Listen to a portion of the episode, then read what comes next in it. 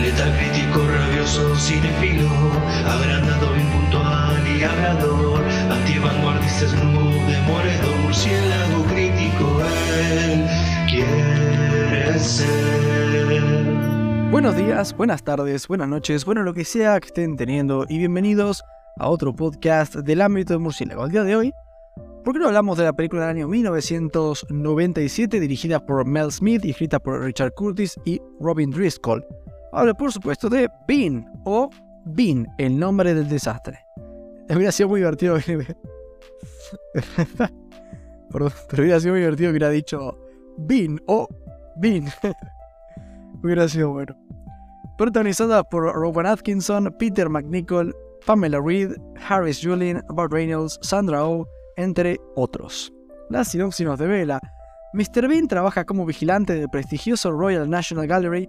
Sus jefes están hartos de él y quieren despedirlo a causa de sus continuas meteduras de pata, pero no pueden hacerlo porque cuenta con la recomendación del director del museo. Para asegurarse de que su incompetencia quede de manifiesto, ingenian un plan para enviarle a los Estados Unidos como un experto de arte con el fin de adquirir el cuadro más valioso del mundo.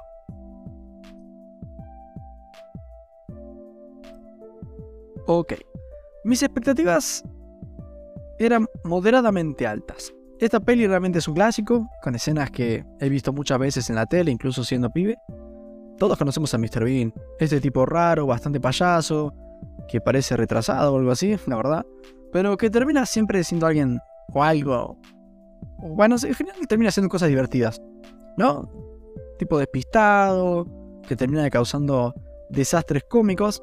Yo sinceramente recordaba y esperaba ver algo de eso en esta peli, ¿no? Esperaba divertirme con un personaje lógicamente divertido. Así que, sin más dilación, ¿la película Bean es capaz de dar eso o realmente la diversión brilla por su ausencia? ¿Es recomendable?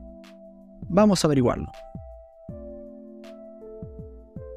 Ok, comenzando con lo positivo. Realmente es menester comenzar diciendo lo obvio. Y es que lo de Rowan Atkinson es genial. El tipo haciendo de Mr. Bean hace un trabajo cómico súper destacable. Las expresiones faciales que hace y cómo utiliza su cuerpo es algo genial. y la película, inteligentemente, le pone un buen contrapunto eh, como, lo es este experto en arte interpretado por Peter McNichol, que es otro actor cómico realmente bueno, pero que acá hace un tipo más normal, ¿no? que, que se la juega realmente toda, se juega todo el laburo, su libertad, familia, todo a que el personaje de Mr. Bean haga bien un trabajo para el cual realmente no está para nada calificada, ¿no?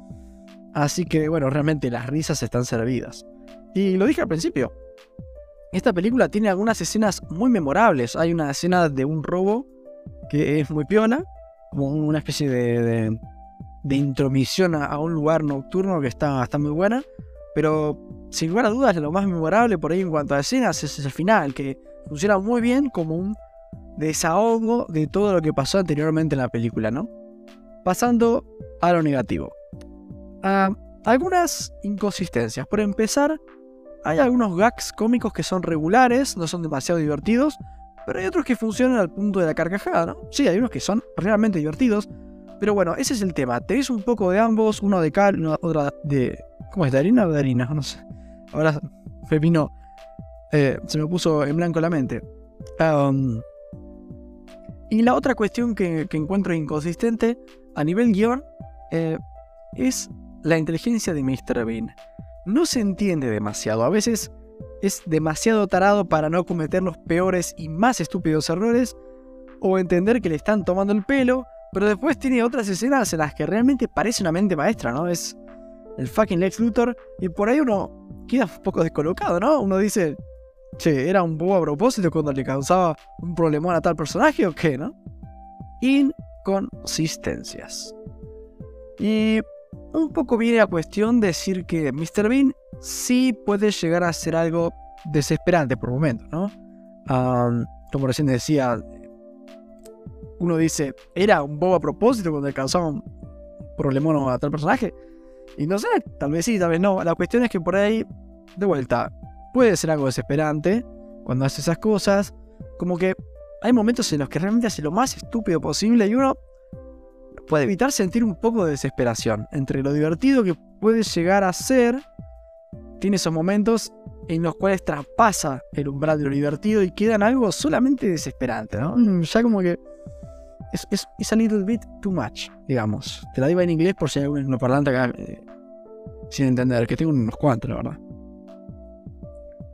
Pero realmente lo que más me decepcionó de la peli probablemente fue que algunas cuestiones estaban más flacas de lo que, de lo que les recordaba realmente. Por ejemplo, cuando antes les comentaba acerca de esta relación entre Mr. Bean y este hombre común, que un poco se juega al pescuezo por él, o sea, aunque sí es cierto que tiene una buena dinámica, está bien, o sea, es, es muy sencilla, el que se manda las cagadas y el que paga los platos rotos, realmente me quedó gusto a poco, ¿no? Pocas escenas realmente con sustancia entre ambos. Eh, y su relación es bastante anecdótica, no me acuerdo casi nada de ellos juntos.